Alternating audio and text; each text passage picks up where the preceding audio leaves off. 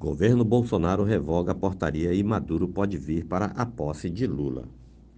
Numa reviravolta inesperada até mesmo para os assessores mais próximos de Luiz Inácio Lula da Silva, o governo de Jair Bolsonaro revogou na manhã desta sexta-feira um decreto que impedia que membros da administração de Nicolás Maduro entrassem em território nacional.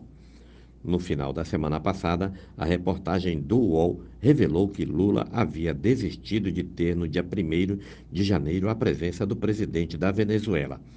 O motivo era uma portaria ainda de 2019 emitida por Jair Bolsonaro que impedia que o governo de Caracas entrasse em território nacional. Por semanas, a equipe de transição e o governo Bolsonaro negociaram uma revisão da lei mas houve uma recusa por parte do Palácio do Planalto. A situação foi inclusive explicada para Maduro, que, em conversa reservada, indicou que entendia a situação. Lula, porém, queria toda a América do Sul reunida em Brasília, num gesto simbólico da retomada do processo de integração regional.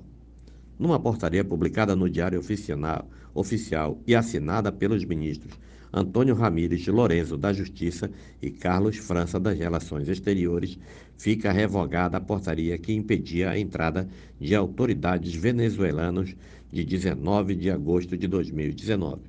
Se a portaria abre a possibilidade para uma delegação venezuelana, não está garantido que haja tempo suficiente para organizar uma viagem de Maduro. Um dos obstáculos seria a questão de segurança e a impossibilidade de que uma delegação avançada desembarque em Brasília para preparar a chegada do presidente da Venezuela. Uma opção seria o envio de uma delegação chefiada pela vice-presidência. Caracas, segundo a coluna apurou, começou já a preparar uma missão e ainda nesta sexta-feira deve determinar quem representará o governo bolivariano na posse. No total, cerca de 60 delegações chegarão em Brasília.